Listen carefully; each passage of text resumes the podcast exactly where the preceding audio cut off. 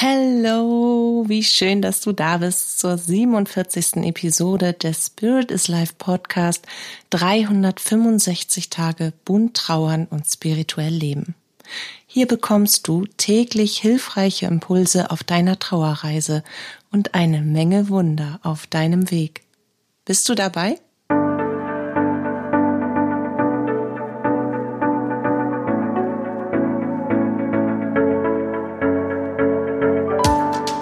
Mein Name ist Katja Hüniger.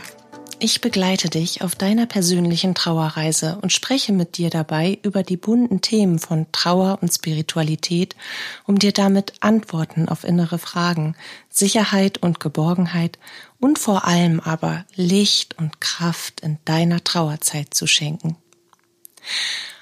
Heute möchte ich dir ein so, so, so super schönes Thema und Ritual ans Herz legen. Das möchte ich dir schenken, weil es wurde mir vor vielen Jahren geschenkt und es hat mir in meinen Trauerzeiten so gut getan. Und zwar ist es eine Art Traueressen mit Menschen, die deinen jenseitigen Lieblingsmenschen kannten oder mit Menschen, die eben auch trauern und durch dich dann deinen jenseitigen Lieblingsmenschen kennenlernen, schätzen lernen, lieben lernen und mit dir gemeinsam eine gemeinsame, gemeinsam, gemeinsame, gemeinsame, okay, Wiederholung ist alles. Auf jeden Fall, die mit dir eine wundervolle Erinnerungszeit zelebrieren. Traueressen klingt echt nicht schön. Und dadurch, dass das jetzt so wieder im, im Freestyle, das ist auch, glaube ich, mein Buzzword äh, des Monats, Freestyle, funktioniert, dadurch, dass ich jetzt gerade äh, im Moment immer so intuitiv meine Podcasts für dich aufnehme, ist mir gerade auf die Schnelle kein anderes Wort dafür eingefallen, als ich mich daran erinnert habe, ah ja, oh, das möchte ich dir unbedingt schenken.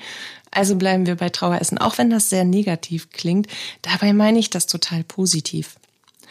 Und die Idee dazu habe ich in der Tat von einem Opa mit Hut. Ich glaube allerdings, dass das eher ein Engel in einem sehr miesepetrigen Operkostüm war, um mich ein wenig aus der Reserve zu locken, aber sei es drum. Es hat mir auf jeden Fall etwas ganz Wundervolles beschert, das ich schon an viele Menschen weitergeben durfte und das ich heute mit dir teilen möchte, unbedingt, von Herzen. Und angefangen hat es alles mit der Trauergruppe, die ich damals leitete vor vielen Jahren. Also alles begann so. Eine Zeit lang habe ich, wie gerade eben schon gesagt, vor einigen Jahren einmal die Woche eine Trauergruppe geleitet. Und das war eine sehr schöne und bewegende Erfahrung, die sich ausgebaut hat.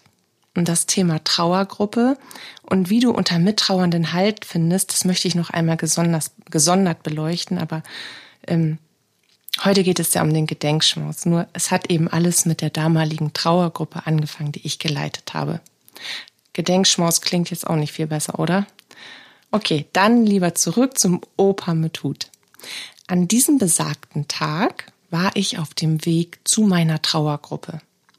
Die Getränke waren mir allerdings ausgegangen und so musste ich kurz vorher noch in einen Supermarkt. Das ist mir leider ein wenig zu spät aufgefallen, wie das in der Regel bei mir ist. Also war ich ordentlich unter Zeitdruck. Und wie es immer unter Zeitdruck ist, ich war im Auto unterwegs, muss man dazu sagen, war natürlich jede dritte Ampel rot.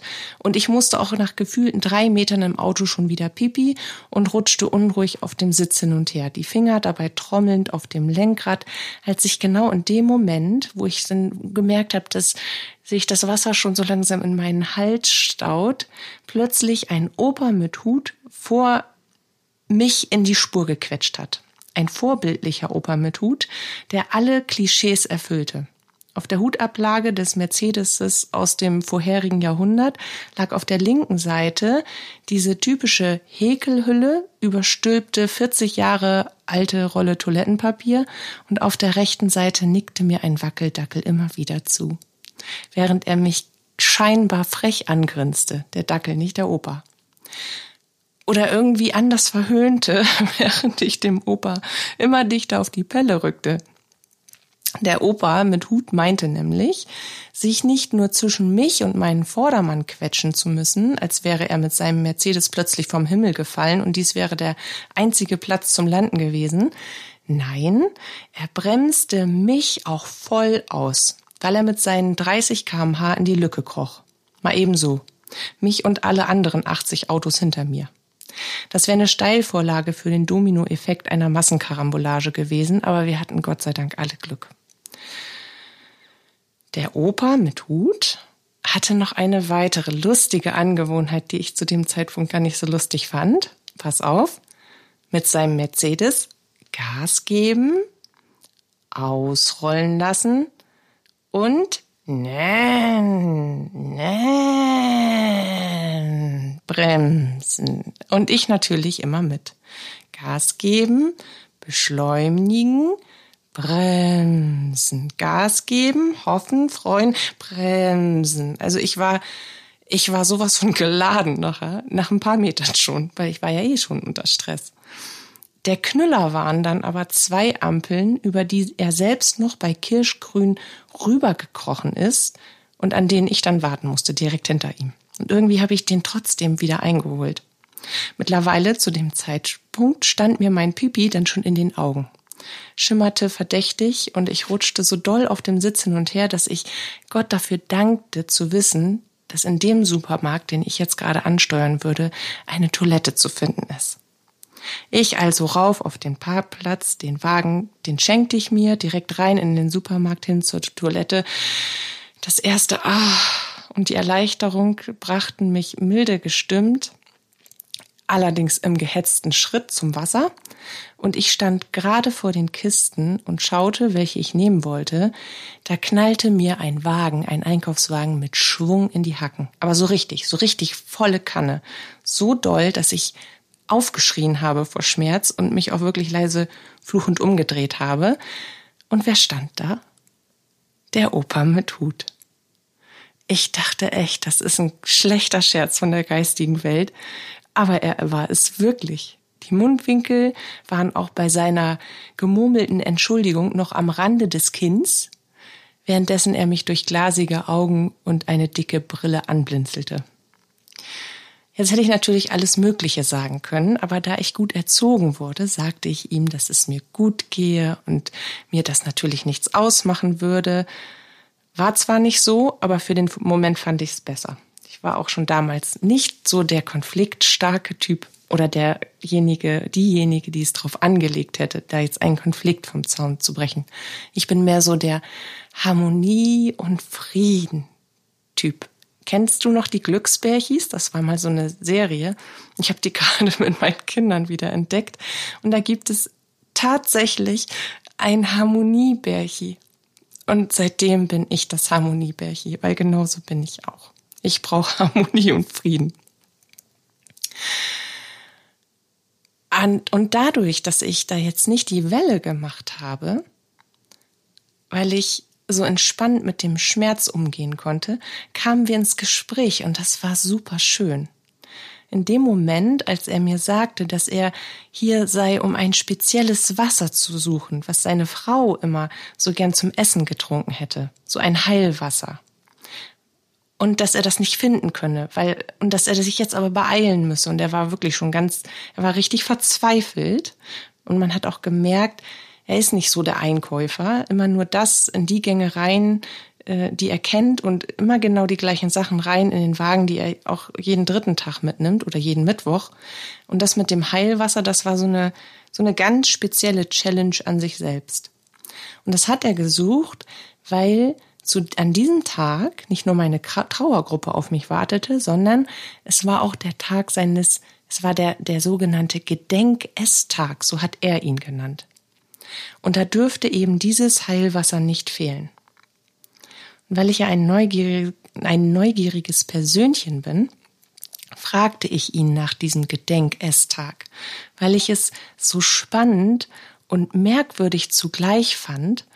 Und er erzählte mir dann, dass mittlerweile drei Männer aus ihrem gemeinsamen Freundeskreis, also aus dem Freundeskreis seiner Frau und, und ihm, drei Männer bereits ihre Frauen verloren hatten Mit ihm waren sie dann zu viert und dass sie sich einmal im Monat trafen, um gemeinsam zu essen. Aber nicht irgendwas, und das ist der Clou, sondern ganz gezielt Speisen, die ihre Frauen gerne gegessen hatten oder mit denen sie selbst äh, besondere Reisen oder Erlebnisse verbanden, die sie wiederum mit ihrer, mit ihren Frauen erlebt und erfahren haben oder eben als, als Clique gemeinsam. Und währenddessen sie sich dann durchprobierten, genossen, sinnierten, sich erinnerten und trauerten, unterhielten sie sich über ihre Frauen, über ihre gemeinsame Zeit, über gemeinsame Unternehmungen und Reisen, die rund um dieses Essen standen, was ein jeder dann mitgebracht hatte. Und es erzählte er so inbrünstig und es war so, so bewegend und so schön, das berührte mich so sehr, dass ich noch mitten zwischen Wasserkiste und Einkaufswagen, zwischen Hut und Hornbrille, wirklich anfing zu weinen. Und ich fragte den Opa dann spontan, ob ich ihn mal drücken dürfte. Heute in Zeiten von Corona fast undenkbar oder nur mit gültigem Testergebnis. Aber damals ging das noch. Und der Mann nahm mich wirklich unbeholfen in den Arm und wir standen zwischen Wasserkisten und Einkaufswagen und haben uns umarmt. Und er weinte mit mir weil ihn jemand gesehen hat und weil seine Geschichte berührt und das, was er da tut, gut ist. Und das hat uns beiden sehr gut getan. Und ich erklärte ihm, dass es eines der schönsten Trauerrituale sei, von dem ich je gehört habe. Und dass ich selbst in dem Bereich arbeite, in dem Be Bereich Trauerbegleitung eben arbeiten würde und dass ich auch gerade auf dem Weg zu meiner Trauergruppe sei, der ich jetzt heute sein Ritual spontan vorstellen möchte. Und damit war, er war nicht nur begeistert davon, ich hatte ihn gefragt, ob er sich damit einverstanden erklärt, aber er fand das ganz toll. Und ich sagte ihm dann noch, dass seine Frau und er natürlich auch ganz viel dazu beigetragen haben, dass diese Herzensidee dann anders in die Welt kommt und dass sie dann eben, weil jeder es irgendwie weitergibt, im besten Fall von vielen Trauernden genossen werden könnte. Und darüber hat er sich wirklich von Herzen gefreut. Und ich mich auch, weil wir haben uns gegenseitig etwas gegeben, trotz aller Startschwierigkeiten bei 30 kmh. Wir verabschiedeten uns dann und ich sah den Mann leider nie wieder, aber ich denke immer noch ganz regelmäßig an ihn. Immer dann, wenn ich selbst meine Trauergedenkessen veranstalte für meine jenseitigen Lieblingsmenschen und mit den Menschen, die mir am Herzen liegen. Und dann sende ich einen Dank und einen Kuss in den Himmel dafür, dass ich ihn getroffen habe und er mir das an die Hand gegeben hat. Und weil ich eben dieses Ritual selbst lebe und es ganz wundervoll finde, was, was dabei auch für Erinnerungen und Geschichten zu dem leckeren Essen und zu diesem Gemeinschaftsgefühl, was da entsteht, auf den Tisch kommen, möchte ich dir dieses Ritual heute unbedingt ans Herz legen. Du kannst es natürlich auch ganz für dich alleine machen, wenn du das möchtest, dass du dir einfach Erinnerungen hervorrufst, Orte, Situationen, in denen ihr etwas Besonderes genossen habt, dich dann erinnerst, ob ihr dort gegessen habt und dieses Essen quasi zelebrierst, um dich beim Essen genau daran zu erinnern. Und du wirst erstaunt sein, wie viele Details, die in unserem Alltagsblub einer Erinnerung ja eigentlich dann oft so verschüttet werden, wie viele Details diese Erinnerung auf einmal wieder aus unserem Unterbewusstsein hochsteigen und, und diese Erinnerung einfach so viel lebendiger machen. Das war etwas, was mich krass überrascht hat, als ich das die ersten Male gemacht habe. Du kannst natürlich aber auch Menschen zusammentrommeln, die deinem jenseitigen Lieblingsmenschen auch nahe standen. Oder falls du in einer Trauergruppe bist, sie dazu inspirieren, deine Trauergruppe, ob ihr das nicht gemeinschaftlich mal ausprobieren wollt. Und dann erzählst du ihnen, dass jeder von ihnen ein Gericht, ein Snack, ein Nachtisch oder was auch immer Ess- oder Trinkbares mitbringen soll, was an seinen, was mit seinem, mit dem ganz persönlichen jenseitigen Lieblingsmenschen in Zusammenhang steht, um sich dann eben gemeinsam zu erinnern. Bei leckerem Buffet wird dann rund um das Essen erzählt. Um dieses Spezielle, was man mitgebracht hat. Anekdoten, Erinnerungen über Ausflüge, über Missgeschicke, Lustiges, Trauriges, eben alles, was dazugehört. Und dein jenseitiger Lieblingsmensch wird in seiner Energie ganz lebendig, natürlich mit euch feiern, das lassen sie sich nie entgehen. Und auch, was ich ganz besonders wichtig finde für die eigene Trauerreise, weltlich für den Moment ganz anders und nahbar präsent werden. Ich freue mich, wenn du deine Erfahrungen mit mir teilst, wenn du das Ritual für dich umgesetzt hast und wünsche dir ein gelungenes, erinnerungsreiches, beseeltes kulinarisches Zusammensein im Gedenken an deinen jenseitigen Lieblingsmenschen. Fühl dich ganz fest geknuddelt von mir und bis zu unserem Wiederhören. Ich freue mich drauf. Deine Katja.